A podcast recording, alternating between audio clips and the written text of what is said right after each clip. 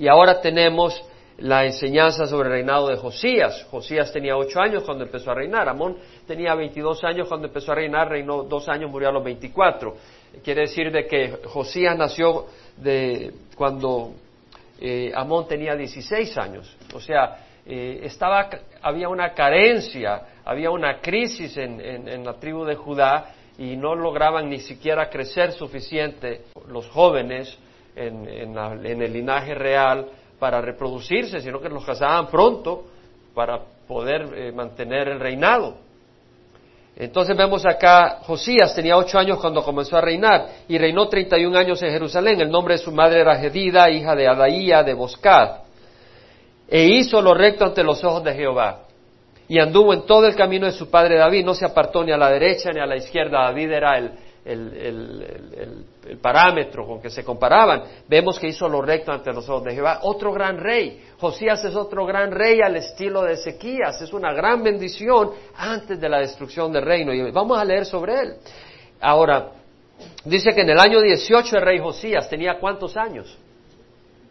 26. O sea, empezó a reinar a los ocho años, obviamente bajo un, con un tutor pero ya en el año 18 de su reino él tenía 26 años, pero vamos a leer algunas cosas sobre Josías que son tremendas, tremenda enseñanza para nosotros. En el año 18, el rey de Josías, a los 26 años, el rey envió al escriba Safán, hijo de Azalía de Mesulam, a la casa del Señor, diciendo, a la casa del Señor se refiere al templo, ve al sumo sacerdote Hilcías para que cuente el dinero traído a la casa de Jehová que los guardianes del umbral han recogido del pueblo. Es decir, los guardianes en el templo habían guardas que eran levitas, que estaban encargados de la caja de ofrendas, y venía gente a dar ofrendas al templo, daban sus diezmos, daban sus ofrendas. Y estos venían no solo de las tribus de Judá, venían personas, si usted puede leer en crónicas, de las tribus de Efraín, de Manasés, que habían sido llevadas al exilio, pero habían, habían quedado algunos israelitas en esas áreas. Y esos israelitas fueron fieles y venían a buscar del Señor al templo. Entonces habían traído también sus ofrendas y vemos de que eh, el rey eh, Josías envía al, escriba Safán y le dice, ve al sumo sacerdote Hilcías para que cuente el dinero traído a la casa de Jehová que los guardianes del umbral han recogido del pueblo y que lo pongan en mano de los obreros encargados de supervisar la casa de Jehová. Es decir, habían obreros que estaban encargados de supervisar la obra de restauración de Dios y que ellos le den a los obreros que están asignados en la casa de Jehová para reparar los daños de la casa, es decir, habían obreros que estaban responsabilizados por la administración de los fondos para la administración de la reparación, los trabajos de reparación, habían obreros que estaban encargados de la reparación, y dice a los carpinteros, a los constructores, a los albañiles, para comprar maderas y piedras de cantería para reparar la casa pero no se le pedirá cuenta del dinero entregado en sus manos porque obran con fidelidad. Vemos de que habían obreros trabajando, ¿por qué? Porque habían reyes anteriores que habían descuidado el templo del Señor. Es decir, habían dejado que se deteriorara. Tú dejas un edificio 10, 15, 20, 30 años, empiezan a deteriorarse. Y vemos que estos reyes no se habían preocupado lo suficiente, sobre todo Manasés, sobre todo Amón, para eh, reparar el templo del Señor. Entonces vemos que Josías a los 26 años dice, hay que reparar el templo y dirige la obra de reparación. Ahora dice, no se le pedirá cuenta del dinero entregado en sus manos porque obran con fidelidad. Pablo nos enseña que debemos de hacer lo que es honrable ante Dios y ante los hombres. Hoy en día hay tanto abuso en las iglesias, desgraciadamente, muchas cosas que se hacen en el nombre del Señor. Hermano, vamos a recoger ofrenda para esto, para el otro, para el otro, y los fondos no hay responsabilidad cómo se están manejando. Entonces creemos nosotros en nuestra congregación la importancia de manejar las cosas con, una, con un cuidado serio y además eh, con, con, mucha... Eh, de poder dar cuentas, de poder dar cuentas. Entonces el sumo sacerdote ahora vemos de que manda a hacer la reparación del templo. Amén. Ahora, lo que pasa es cuando van a hacer la reparación del templo es que hagan el libro de la ley de Dios. Dice que el sumo sacerdote Hilcías dijo al escriba Safán, he hallado el libro de la ley en la casa de Jehová. Hermanos, el libro de Moisés, el Pentateuco, Génesis, Sexo, Levítico, Número, de Deuteronomio, no lo tenían. Manasés había tratado de destruir todo. Amón había tratado de deshacerse de la ley de Dios, de la palabra de Dios, para poder hacer lo que querían con su idolatría. El mundo trata de deshacerse de la palabra de Dios, pero no han podido destruirla. No han podido destruirla. Y hay personas que quieren vivir como que si no existe la palabra de Dios, pero un día van a ser juzgados por la palabra de Dios. Un día van a ser juzgados por Dios porque Dios ha puesto en cada uno de nosotros una conciencia que no es perfecta como la palabra de Dios, pero ha puesto una conciencia que nos dice cuando hacemos cosas malas. Y esa conciencia un día va a condenar a cada uno de los que la poseen. El único que nos salva es la sangre de Jesucristo. Pero tenemos una conciencia que nos hace ver que hacemos cosas malas y siente la conciencia culpable. Entonces vemos de que el pueblo no tenía la palabra de Dios, estaba perdida en el templo. Tal vez tienes una Biblia y está perdida en tu casa porque no la lees. Léela. Es una bendición tener la palabra de Dios. Es una bendición tener la palabra de Dios. Entonces vemos que el escriba Safán informó, porque encontraron el libro bueno, Ilcías dio el libro a Safán y este lo leyó. Y el escriba Safán vino al rey y trajo palabra al rey diciendo, tus siervos han tomado el dinero que se halló en la casa y lo han puesto en la mano de los obreros encargados de supervisar la casa de Jehová. El escriba Safán informó también al rey diciendo, el sacerdote Ilcías me ha dado un libro. Y Safán lo leyó en la presencia del rey. Y sucedió que cuando el rey oyó las palabras del libro de la ley, ¿era palabra de quién? La palabra de Dios. Rasgó sus vestidos. ¿Por qué? Porque la ley decía que Dios había escogido al pueblo de Israel y había hecho un pacto en el monte Sinaí. Y ese pacto, si ellos lo respetaban, iban a tener bendición y prosperidad. Pero si le daban la espalda a Dios, Dios iba a traer sus enemigos y los iban a echar de la tierra, iban a huir, los iban a destruir, los iban a matar. Entonces, cuando se dio cuenta de que el pueblo de Israel, él sabía, habían sido idólatras, que su padre Manasés eh, su abuelo Manasés y que Amón habían sido idólatras y que había habido idolatría, él dijo, viene la destrucción de Dios, esto es lo que dice la palabra de Dios. Él podía haber ignorado eso, porque él era un hombre bueno. Pero dice, no, pero la palabra de Dios dice que si el pueblo se aleja y entra en idolatría, Dios va a traer destrucción. Y él dijo, yo soy bueno, porque él trató de ser buen hombre. Pero dice, pero la palabra de Dios no puede quebrarse. Él entendía eso y rasgó sus vestidos el rey ordenó al sacerdote Hilcías, a Icam, hijo de Safán, a Agbor, hijo de Micaías, al escriba Safán y a Saías, siervo del rey, diciendo, id y consultar a Jehová por mí, por el pueblo y por todo Judá, no solo por mi pellejo, sino por todo mi pueblo. Acerca de las palabras de este libro que se han encontrado, porque grande es la ira de Jehová que se ha encendido contra nosotros. Entendía que habían ofendido a Dios y que Dios no es un pedazo de papel y que Dios, habían provocado a Dios a ira. es muy importante entender el amor de Dios, pero no, puedes, no puedes entender el perdón de Dios si no entiendes la santidad de Dios y la ira de Dios. Ahora vemos de que Él responde, la ira de Dios es grande cuando nuestros padres no han escuchado las palabras de este libro haciendo conforme a todo lo que está escrito en nosotros. Entonces el sacerdote Hilcías y Aicam y Agbor, Safán y Asaías fueron a la profeta Hulda. En ese tiempo Jeremías era profeta, Sofonías era profeta en Israel en Jerusalén. Pero ¿qué pasa? No sabemos por qué, pero fueron donde la profetisa Hulda. Probablemente Jeremías no estaba ahí. O Dios les guió ir a donde la profetisa Hulda. Han habido profetisas a lo largo de la Biblia. Tenemos Débora, tenemos Miriam, la hermana de Moisés.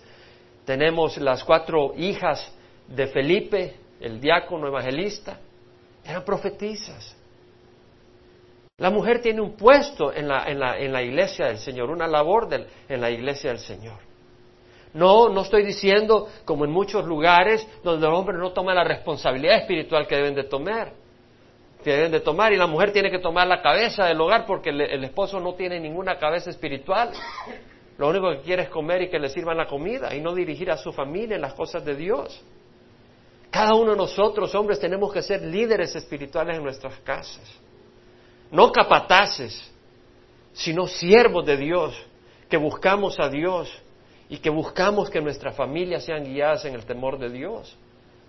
Pero eh, eso no quiere decir de que la mujer no tenga posición espiritual importante. Y, puede que tú tengas como mujer dones. Nuestro hermano Francisco oraba, no sé cuál, oraba para que Dios derramara dones sobre su iglesia. Existe el don de profecía. Dios puede derramar don de profecía sobre las hermanas, sobre los hermanos. Entonces vemos que van donde Hulda, mujer de Salum, hijo de Tigba, hijo de Haras, encargado del vestuario, es decir, del vestuario de los sacerdotes. Ella habitaba en Jerusalén, en el segundo sector, en la parte más baja de Jerusalén, y hablaron con ella. Y ella les dijo, así dice Jehová. Eh, el, rey eh, Josías no fue a investigar qué pensaba una organización, él quiso saber lo que, lo que iba a hacer Dios. Él entendió la palabra de Dios, él oyó la palabra de Dios y tuvo temor y dijo, quiero saber lo que Dios tiene para nosotros en esta crisis. Es la palabra de Dios la que trae convicción, no las, no las enseñanzas de hombres, es la palabra de Dios, por eso estudiamos la palabra de Dios. Y vemos de que le dice ella, así dice Jehová Dios de Israel, decid al hombre que os ha enviado a mí, al hombre no dice al rey en el, al principio, decid al hombre, porque ante la ley todos estamos parejos. Decir al hombre que os ha enviado a mí, así dice Jehová, he aquí voy a traer mal sobre este lugar y sobre sus habitantes. Es decir, la ira de Dios había sido provocada y Dios iba a derramar su ira sobre Jerusalén. Su ley había sido quebrantada. Dios va a derramar su ira sobre el mundo, ustedes saben. La tribulación. Lea el libro de Apocalipsis. Pero usted puede escapar esa tribulación. Y Josías iba a escapar la ira de Dios. ¿Por qué? Porque él se arrepintió y él buscó a Dios. Dios va a derramar su ira sobre este mundo pero tú puedes escapar. Y sobre sus habitantes, según todas las palabras del libro que ha leído del rey de Judá, por cuanto me han abandonado y han quemado incienso a otros dioses para provocarme a ira con toda la obra de sus manos. Por tanto, mi ira arde contra este lugar y no se apagará. Pero al rey de Judá que os envió a consultar a Jehová, así le diréis, así dice Jehová Dios de Israel, en cuanto a las palabras que has oído, porque se enterneció tu corazón es decir, su corazón fue sensible a la palabra de Dios. Fue sensible, reconoció y te humillaste delante de Jehová. ¿Qué quiere decir que te humillaste? Es decir, no tomaste una actitud arrogante, sino que reconociste que Dios tiene poder y tu, tu vida está en sus manos y que viene la ira de Dios y que Él se humilló cuando oíste lo que hablé contra este lugar y contra sus habitantes, que vendría a ser desolación y maldición, y has rasgado tus vestidos, y has llorado delante de mí, ciertamente te he oído declarado, declara Jehová. Es decir, eh, Josías había llorado, se había conmovido, sabía que venía la destrucción. ¿Has derramado alguna vez lágrima por tus parientes, sabiendo que viene destrucción? Has, derramado lágrimas por ti mismo, por tus pecados. Nunca se me olvida cuando yo salí de la guerra civil de Salvador, mi hermano también, hemos salido a la guerra civil, y realmente yo era tough cookie, como decimos, o sea, no, me me lágrimas. Y anduve en fuego cruzado y todo, no había problema. Pero cuando recibí al Señor y yo supe que Dios me había perdonado, me salían borbollones de lágrimas, porque entendía lo que Dios había hecho por mí. Dios te toca. Has llorado delante de mí, ciertamente te he oído. Dios no busca eh, que verbalices cosas cuando tu corazón no se mueve a su presencia. Nuestro Dios es nuestro papá. No tienes que venir con fórmulas todas raras. Papá, podemos hablarle a nuestro Dios, papá. Cuando ores por un hermano, papá, mira mi hermano, yo sé que tú me oyes, papá. ¿Puedes orar así con Dios? ¿Por qué no? Nuestro papá nos escucha. Por tanto, aquí te reuniré con tus padres y serás recogido en tu sepultura en paz, es decir, no va a morir en guerra, y tus ojos no verán todo el mal que voy a traer sobre este lugar. Y llevaron la respuesta al rey. En otras palabras, Josías manda a reconstruir el templo a los 26 años, 18 años de su reinado. Ahora, hay una gran cosa que tengo que compartir más adelante, porque antes de eso pasaron cosas muy especiales. Pero él al oír la palabra de la ley quiere hacer un pacto. Él leyó la palabra de Dios. Él oyó la palabra de Dios. Ahora quiere que el pueblo sepa la palabra de Dios. Es lo que pasa cuando tú recibes a Cristo. Cuando yo recibí a Cristo y la palabra de Dios, mi mente fue abierta a la palabra de Dios, no me podías callar. Yo tenía que compartirlo con las personas. Yo había tenido la Biblia antes, yo la había leído, pero tenía que dejarla pasar por el filtro de lo que me enseñaban, de lo que me decían. Pero cuando recibí a Cristo empecé a leer la Biblia, la Biblia con la libertad del Espíritu. No diciendo lo que uno quiere interpretar, simplemente oyendo lo que dice el Señor. Un hijo sabe lo que un padre le escribe. Cuando tú recibes a Jesucristo, tú puedes entender la palabra de Dios. Y empiezo a leer la palabra de Dios y la empiezo a entender y la quería compartir con medio mundo. Y nosotros queremos compartir la palabra de Dios con todo el mundo. Vemos que entonces el rey mandó a reunir con él a todos los ancianos de Judá y Jerusalén. Y subió el rey a la casa de Jehová es decir, al templo, y con él todos los hombres de Judá, todos los habitantes de Jerusalén, los sacerdotes, los profetas, todo el pueblo, desde el menor hasta el mayor, y leyó en su presencia todas las palabras del libro del pacto que había sido hallada en la casa de Jehová. Después del rey se puso junto a la columna e hizo pacto. No basta leer la palabra de Dios, hay que hacer un pacto con Dios. Señor, soy tuyo. Señor, te entrego mi corazón. Ese es el pacto que hacemos. Él ya derramó su sangre. Ahora nosotros le damos nuestro corazón. Es un pacto. Señor, adóptame. Eso es lo que hace el Señor. El Señor nos quiere adoptar. Tenemos que venir y decir, Señor, yo te me entrego para que me adoptes como tu hijo. Ya se cierra el pacto. Y su pacto delante de Jehová de andar en pos de Jehová y de guardar sus mandamientos, sus testimonios, sus estatutos con todo su corazón y con toda su alma para cumplir las palabras de este pacto escritas en este libro. Y todo el pueblo confirmó el pacto. Vamos a dar un salto. No sé cómo vamos a hacer esto, pero vamos a dar un salto. Nos vamos a ir al versículo 21. Entre el, entre el versículo 4 al 21, al 20 aparece una purga una destrucción de la idolatría en manos de Josías. Fue un rey que fue enemigo de toda forma de idolatría y se lanzó a destruir todo vestigio de idolatría. Ahora, me voy a saltar porque después voy a regresar de otra manera. En el año 18, después de renovar el pacto, lo que hace es celebrar la Pascua. ¿Quién había celebrado la Pascua también? ¿Se acuerdan? Ezequías. ¿Se acuerdan que Ezequías había celebrado la Pascua? ¿Se acuerdan que lo estudiamos? Pero Ezequías la celebró en el segundo mes, no en el primer mes. La Pascua se celebra el primer mes.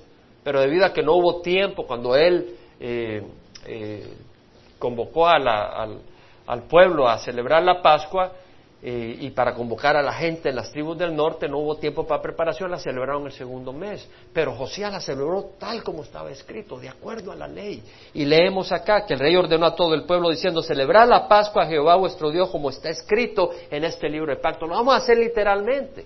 Aún en el tiempo de Ezequías algunos no, no, se purificaron para la Pascua y, y Ezequías intercedió por ellos y Dios le dijo, está bien, porque el corazón de Dios está bien.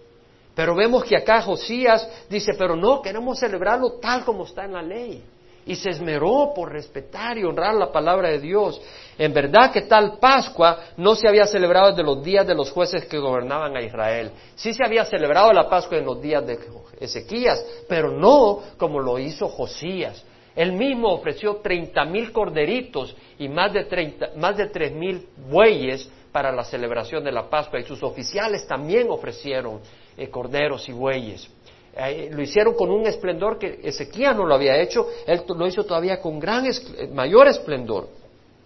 Ni en ninguno de los días de los reyes de Israel y de los reyes de Judá. Solo en el año 18 el rey Josías fue celebrada esta Pascua a Jehová en Jerusalén, es decir, hasta el año 18 de Josías se celebró la Pascua de tal manera como la celebró Josías. Amén. Josías también quitó los medium y los espiritistas, los ídolos domésticos y los otros ídolos y todas las abominaciones que se veían en la tierra de Judá y en Jerusalén, con el fin de confirmar las palabras de la ley que estaban escritas en el libro que el sacerdote Hilcías había hallado en la casa del Señor. Es decir, terminó eliminando todo espiritista, todo ocultismo, porque la palabra del Señor dice que eso es una aborración, una abominación. De hecho, el Pentateuco, el lo que había que hacer era matar a aquellos que fueran espiritistas o se jugaran con el ocultismo. Halloween no hubiera sido muy popular en los días de Moisés o en los días de Josías. Y creo que el cristiano tiene algo mejor que celebrar, la vida, no la muerte. Ahora, sin embargo, Jehová no desistió del furor de su gran ira, ya que ardía su ira contra Judá a causa de todas las provocaciones con que Manasés le había provocado. Y el Señor dijo, también quitaré a Judá de mi presencia como he quitado a Israel y desecharé a esta ciudad que yo había escogido a Jerusalén y el templo del cual dije mi nombre estará ahí. Los demás hechos, es decir, dice, pero traeré destrucción sobre Judá. Traeré destrucción por toda la idolatría. Pero a Josías lo iba a librar porque él se arrepintió. Los demás hechos de Josías y todo lo que hizo no están escritos en el libro de las crónicas de los reyes de Judá. En sus días subió Faraón Neco lo que ocurrió, el imperio asirio, que era, que, era el que se llevó a los israelitas al exilio, empezó a decaer. Eh, Josías reinó del año 640 al año 609, 31 años, o de 639 al 609 antes de Cristo. En el año 612, Nínive, la capital de Asiria, fue tomada por Babilonia, que está al sur. Eh, Babilonia empezó a, surgir como una gran potencia. Entonces le quitó a, Nínive, que era la capital de Asiria, en el año 612 y en el año 609 terminó destruyendo el imperio asiria y el nuevo imperio fue el imperio babilónico, que unos 30 años después fue el que se llevó al exilio a Jerusalén y a Judá. Entonces vemos de que en esos días Egipto, al darse cuenta de que Asiria estaba menguando y que Babilonia estaba subiendo, trató de subir a ayudar a Asiria en Carquemis, que está en, en la orilla del río Éufrates, para pelear contra Babilonia. Cuando Egipto salió a pelear y a auxiliar a Asiria contra Babilonia, eh, el, rey Josías salió a pelear contra el rey de Egipto, contra el faraón, porque él, no quiso esa alianza. Eh, quiso, eh, aparentemente Josías era pro-babilónico, entonces él quiso eh, liberarse de Asiria, porque había cierta influencia de poder de Asiria, y permitir que el imperio babilónico. Entonces sus días subió Faraón Eco, rey de Egipto, al rey de Asiria, realmente no es contra, sino al rey de Asiria junto al río Éufrates. Acuérdense que estas son traducciones, ¿verdad? Son traducciones. Los originales están sin error. Las traducciones pueden en alguna ocasión haber alguna eh, discusión de cómo se eh, traduce cierta palabra. Y el rey Josías fue a su encuentro, pero Faraón Eco le mató en Megiddo en cuanto lo vio, 50 millas al norte. Sus siervos llevaron su cuerpo en carro desde Megiddo, lo trajeron a Jerusalén y lo sepultaron en su sepulcro. Entonces el pueblo de aquella tierra tomó a Joacás, hijo de Josías, y lo ungieron y lo hicieron rey en lugar de su padre. El último buen rey de Jerusalén, de Judá, Josías. Ahora, pudiéramos cubrir todo lo que es la destrucción de ídolos que aparece del versículo 4 al, 25, al, al 22, pero entonces no pudiera enseñar las cosas que quiero enseñar ahora quiero hacer varias consideraciones. Vemos que Josías a los ocho años empezó a reinar, a los dieciocho años trabajó en la reconstrucción, en la reparación del templo, encontraron el libro de la ley de Moisés, él la leyó, fue sensible a la palabra de Dios, clamó a Dios, Dios le salvó y luego celebró la Pascua de acuerdo a la ley de Dios y trajo grandes reformas. Eh, porque su padre Amón había traído mucha idolatría. Pero hay algo muy importante. Vamos a ir a Segunda Crónicas 34. En Segunda Crónicas 34, 3 dice, en el octavo año de su reinado, pongan atención, siendo aún joven, ¿cuál era el octavo año? ¿Qué, ¿Qué edad tenía Josías cuando empezó a reinar? En el octavo año de su reinado, ¿cuántos años tenía? Oiga bien, de 16 años, oiga, comenzó a buscar al Dios de su padre David. Y en el año 12, ¿qué edad tenía en el año 12? 20. En el año 12 de su reinado, no en el año 18. En el año 12 de su reinado, vea, empezó a purificar a Judá y a Jerusalén de los lugares altos, de las aceras. ¿Qué quiere decir? Que todo ese pueblo era idólatra. Y él a los 20 años empieza a destruir ídolos. ¿Usted cree que no iba a tener oposición? Iba a tener toda la oposición del mundo, su reino iba a peligrar. Pero él empezó a descubrir a Jehová a los 16 años. Y cada vez más empezó a buscar a Dios. Y a buscar a Dios y a darse cuenta que si él se proponía obedecerle, Dios iba a encargar de protegerlo. Y él se entregó con pasión a servir a Dios. Y vemos entonces de que él empieza y destruye los lugares altos, las aceras, estas figuras de madera las imágenes talladas y las imágenes fundidas. ¿Qué los hizo? Las quemó. Y las imágenes fundidas las, las pulverizó. Y luego agarró el polvo de las imágenes talladas, de, las cenizas y de, las, y de los ídolos pulverizados y las echó sobre cadáveres de los idólatras que habían adorado esas imágenes. A ver si resucitarían. Nosotros no tenemos imágenes ni polvos, tenemos a un Dios vivo, Él nos va a resucitar cuando venga. Y luego agarró los huesos de esos cadáveres y los echó a los altares para desacrarlos, para volverlos inmundos. O sea, entró con una pasión a destruir toda forma de idolatría. Destrozó los altares de incienso que estaban puestos en alto encima de ellas, despedazó las aceras, las imágenes talladas, las imágenes fundidas, las redujo a polvo y las esparció sobre las sepulturas de los que habían sido, de los que habían ofrecido sacrificio. Es lo bueno que a nuestro Dios no le pueden hacer eso, porque es un Dios viviente. No lo puedes ver con los ojos físicos, pero con el espíritu lo puedes tocar y tener comunión con Él. Entonces quemó los huesos de los sacerdotes los sacerdotes que habían ofrecido incienso a estos ídolos, los quemó, los mató y quemó los huesos y purificó a Judá y a Jerusalén.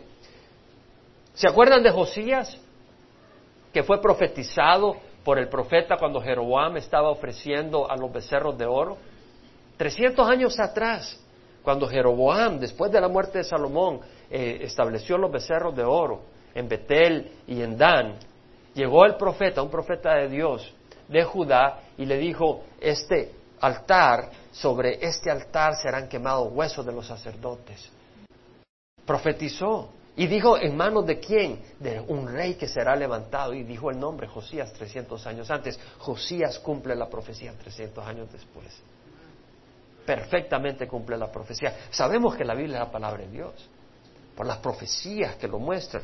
Y derribó también los altares y redujo a polvo las aceras y las imágenes talladas y destrozó todos los altares de incienso por todas las tierras de Israel y regresó a Jerusalén. ¿Qué hizo? Oiga bien el versículo 6. En las ciudades de Manasés, Efraín, Simeón y hasta Neftalí, estas eran ciudades que habían sido llevadas al exilio.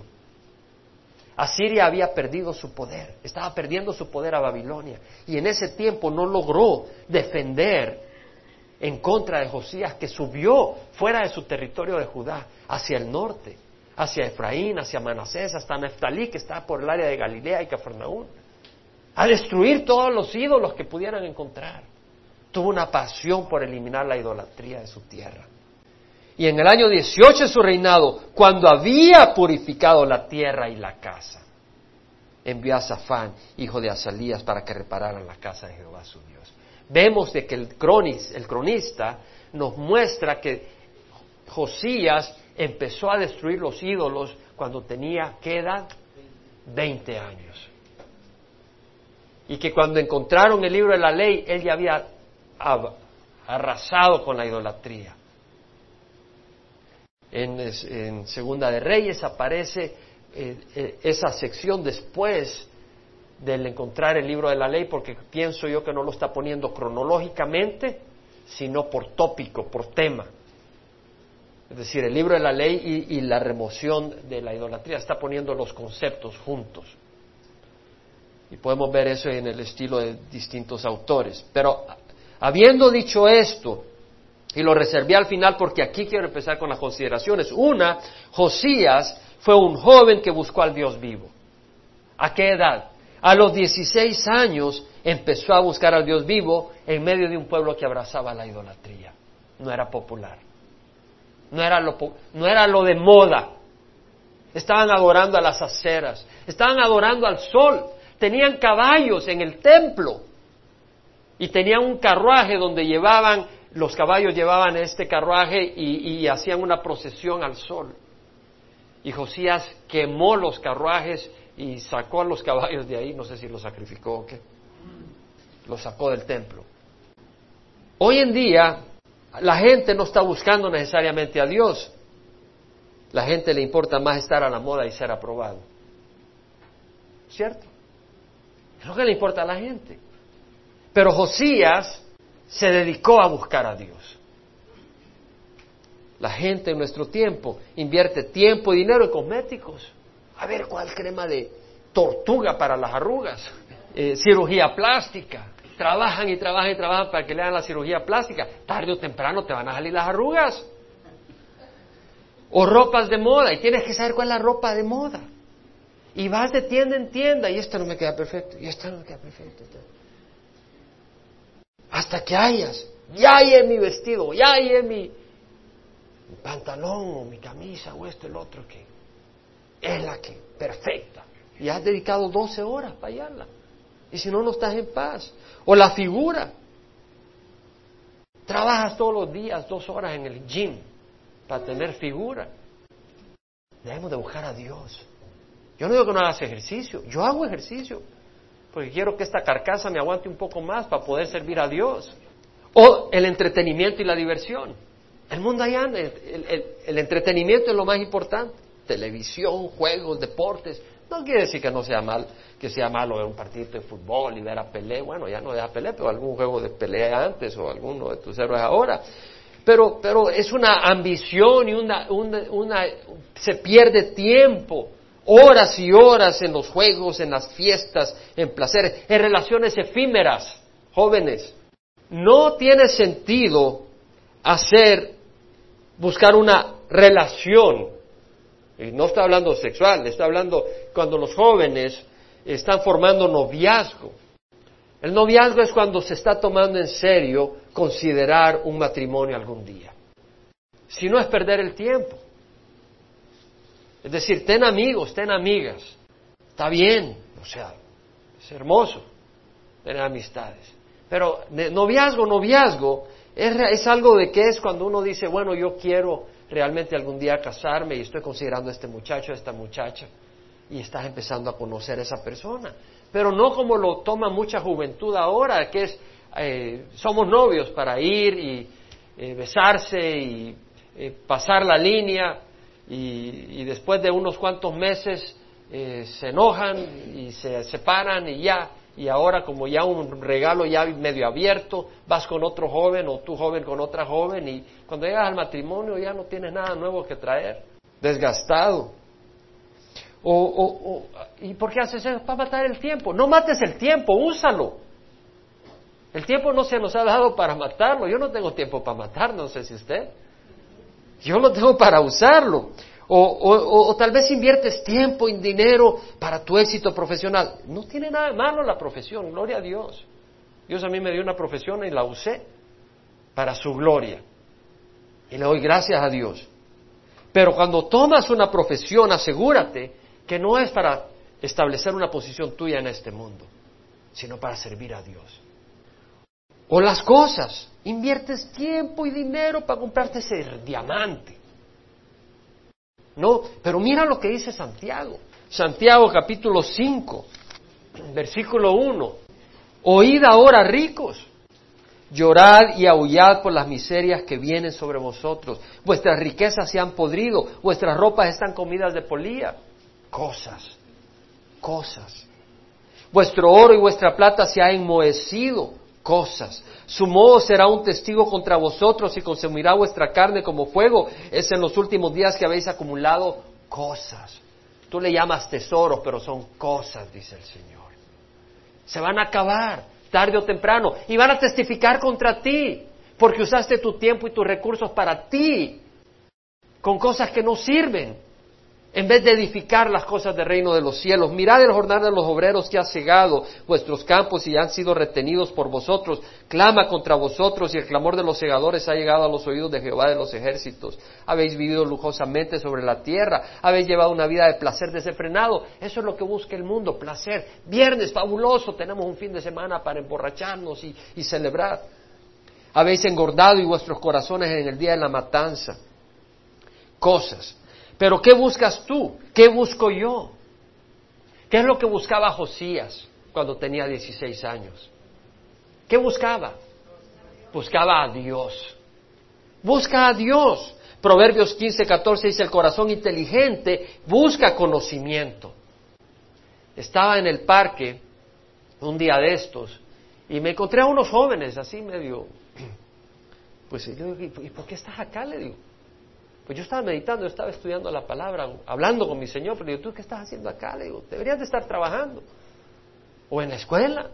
Pero se lo dije con amor. Y entramos en una buena conversación y después llegaron otros dos y tuvimos, y pude compartirles, tuvimos un tiempo muy especial. Un tiempo muy especial. Pero me dice, la generación nuestra es más inteligente que la de todos ustedes, me dice. Porque ahora somos más inteligentes. Le digo, mira, Podrán ser más inteligentes, pero no más sabios. Mira cómo está el mundo. El mundo no ha mejorado en sabiduría. Lo tenemos patas arriba. Dice, el corazón inteligente busca conocimiento, mas la boca de los necios se alimenta de necedades. ¿De qué te alimentas? Busca a Jehová y su fortaleza. Busca su rostro continuamente.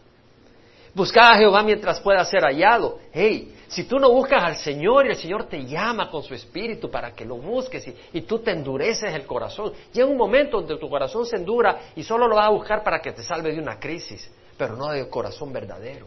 Y Dios no te va, no te va a sacar porque tu corazón se ha endurecido.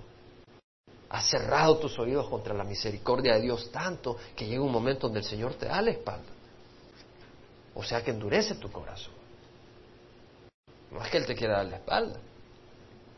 Pero tú no puedes rechazar al Señor y, creer que puedes seguir rechazándolo toda tu vida. Y que Él, pues, ay. Él impide el altivez de su rostro, no busca a Dios. Todo su pensamiento es no hay Dios. Cuando tú vives como que si no hay Dios, eres un impío, dice la palabra del Señor. En la noche te desea mi alma, dice Isaías, en verdad mi espíritu dentro de mí te busca con diligencia, busquemos a Dios. Bueno es Jehová para los que en Él esperan, para el alma que le busca, dice Lamentaciones 3:25. Bueno es Jehová para los, que para los que en Él esperan, para el alma que le busca. Busca al Señor, el Señor es bueno para los que le buscan. ¿Quién puede decir amén? El Señor es bueno para el que le busca. Y te digo, cuando tú lo buscas es porque Él te buscó primero. Porque nadie de nosotros empezó a buscar a Dios. Andábamos por nuestro camino hasta que nos fue tan mal y sentimos en tal desesperación que Dios nos está hablando, nos está hablando y de repente decimos, oh, sí Señor. Y empiezas a caminar con Dios. El Señor Jesucristo llegó a una aldea y Marta le dice, quédate en mi casa. Y empezó a hacer preparativos para darle de comer a Jesús. Y María estaba ahí oyendo a Jesús, a los pies de Jesús. Y Marta le dice, maestro, ¿no te importa que ella no me ayude? Yo estoy haciendo todo el trabajo. Dile que me venga a ayudar. Imagínate darle instrucciones a Dios. Dile que me ayude. Tú que eres justo, tú que te das cuenta de la injusticia de mi hermana, ¿cómo es que no le dices nada? Dile que me venga a ayudar. Y Jesús le dice, Marta, Marta, tú estás preocupada y molesta por tantas cosas, pero una sola cosa es necesaria. Y María ha escogido la parte buena y no le será quitada. ¿Cuál era la parte buena? Buscar a Dios. Buscar a Dios. Estar a los pies del Señor. Es la parte buena. Y si tú quieres trabajar y ministrar y todo y todo, pues no estás buscando a Dios. Es decir, Marta estaba, Marta le podía haber dicho, entonces Señor, no hay comida, no hay taquitos. No, hay que servir, tenemos que servir, pero, pero tiene que fluir de una relación con Dios. Primero encuentra a Dios. Primero llénate del Señor. Y si tú estás sirviendo sin llenarte del Señor, deja de lo que estás haciendo y ve y llénate del Señor. Para que no seas tú que haciendo estas cosas, sino que fluye de tu amor al Señor. Entonces vemos que Josías a los 16 años fue un joven que buscó al Dios vivo. Dos, Josías fue un joven valiente. Es un joven, se requiere valientes en el reino de los cielos. No es para cobardes. Te dicen, aleluya, ah, ya no. Ya no, ya no voy a la iglesia, me dicen aleluya. Es para valientes.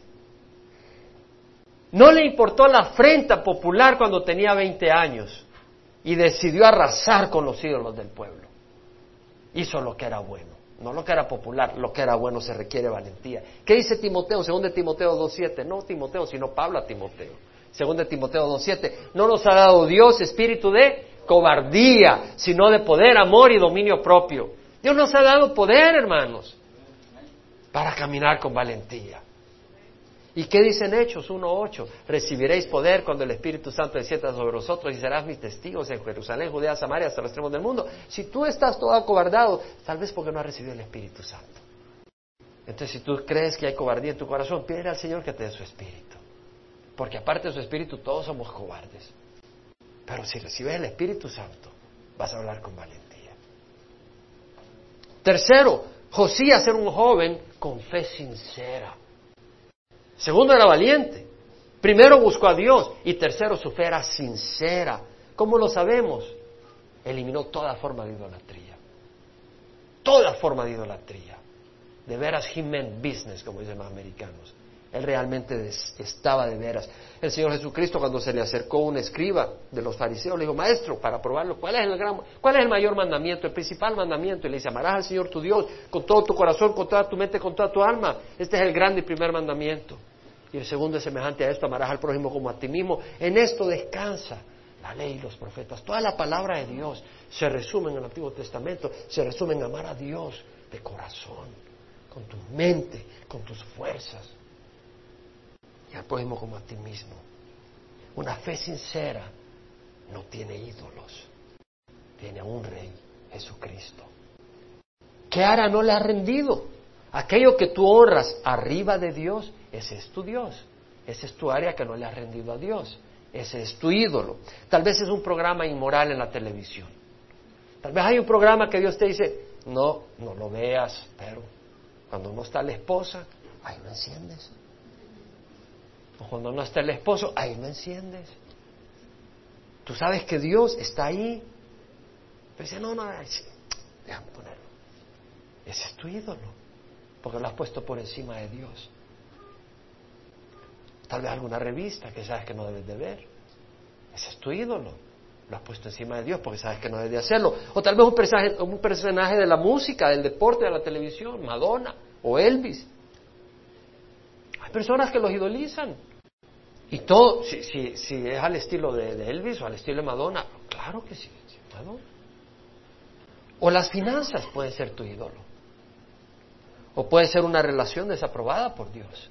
El Señor dice que no tengas relaciones con no creyentes, eh, no, no, de no de interactuar, pero que no te juntes en el sentido de noviazgo o matrimonio con un creyente, porque ¿qué, ¿qué tiene en común la luz con la oscuridad? Ahora, si recibiste a Cristo una vez ya estabas casado, pues Dios te ayudará.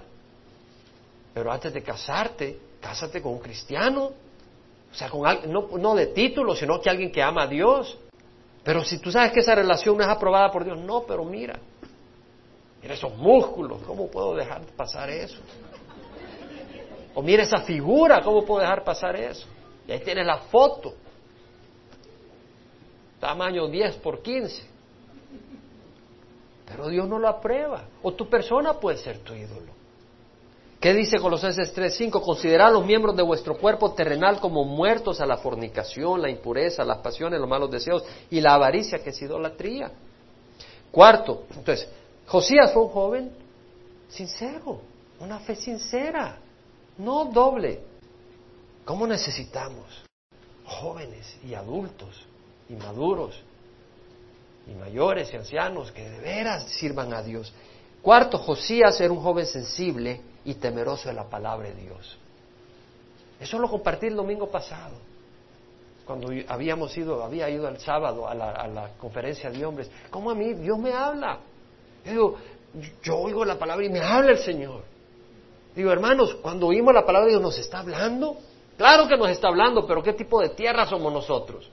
Somos como el camino donde cae la semilla, en los pedregales donde cae y medio eh, llamará de Tusa, decimos en Centroamérica, que de repente sale la, matita, pero sale el sol y se quema. Es decir, sí, te emocionas al principio, pero después te quemas, no hay solidez. ¿Cómo recibimos la palabra de Dios? Cuando tú escuchas la palabra de Dios, dices, qué bonito, o tal vez dices, qué aburrido. Y si dices, qué bonito, ¿realmente dejas que Dios trabaje? Hermanos, estudiamos tanto la palabra, y no suficiente, pero estudiamos tanto, que hay suficiente para, para estar de rodillas todo el tiempo. Realmente, para estar de rodillas todo el tiempo, para que Dios trabaje en nuestras vidas. Cinco, Josías era un joven que se preocupó por el estado de la casa de Dios. ¿Qué es lo que mandó a hacer? Mandó a construir a reparar el templo, se preocupó por el estado de la casa de Dios, ordenó trabajos de reparación. Sabemos que Dios se movía en el pueblo de Israel, Dios se movía, pero había un templo, había un edificio, y Josías dice, hay que repararlo. Digo yo, ¿te interesa la iglesia de Dios? ¿Te interesa el lugar donde nos reunimos? Porque no tenemos un edificio. Pero no es el templo lo que hace. ¿Qué fue lo que convirtió, qué fue lo que evitó la ira de Dios sobre, sobre Josías? Un corazón arrepentido y un oído para la palabra de Dios. Algunos dicen, pero este no tiene ventanas de colores y de... Y no es un edificio, bebé, banderines de la escuela. Está bien. Si eso te ofende, ¿qué puedo hacer? Jesucristo predicó la palabra en las calles, en el mar, el lago de Galilea, con prostitutas, con borrachos. Ahí estaba la iglesia, estaba el pueblo de Dios. No es el edificio. Por muchos años yo estuve en edificios bonitos, pero no conocía al Señor. ¿Participas con tus ofrendas o si hay alguna necesidad para cubrir la mesa de duplicación o otras áreas? ¿Te interesa el templo de Dios? Vienes y pones sillas. Muchos acá se interesan. Muchos hoy a las 12.45 ya estaban todas las sillas puestas. Así no las tiene la escuela. Son siervos que vienen y preparan y hacen el serap. ¿Por qué? Se interesan por la casa de Dios. A donde estemos, la casa de Dios ahora es acá. Cuando nos vamos a, a alguna montaña a tener una celebración, ahí está la casa de Dios. O somos templo del Dios viviente, dice la palabra del Señor. ¿Cierto? ¿Te preocupas porque ese templo honre a Dios? Dice Pablo que nuestros miembros son de Dios. No los unas con fornicación. Acá, bueno, tenían casas de prostitutas en el templo, prostitutos religiosos. La idolatría había llegado a tal nivel que tenían hombres que hacían actos sexuales con otros hombres como parte del rito idólatra. En el templo de Jehová. Así había llegado la corrupción. Por eso Dios dijo, traigo la destrucción. Dice, ¿qué cosa? Pero si tú como hombre te acercas a una prostituta, ¿no estás haciendo lo mismo? Josías se preocupó por el estado de la casa de Jehová. Y último, y me he tenido que extender, último, Josías fue un hombre que entendió que antes de edificar el templo había que purgar la idolatría.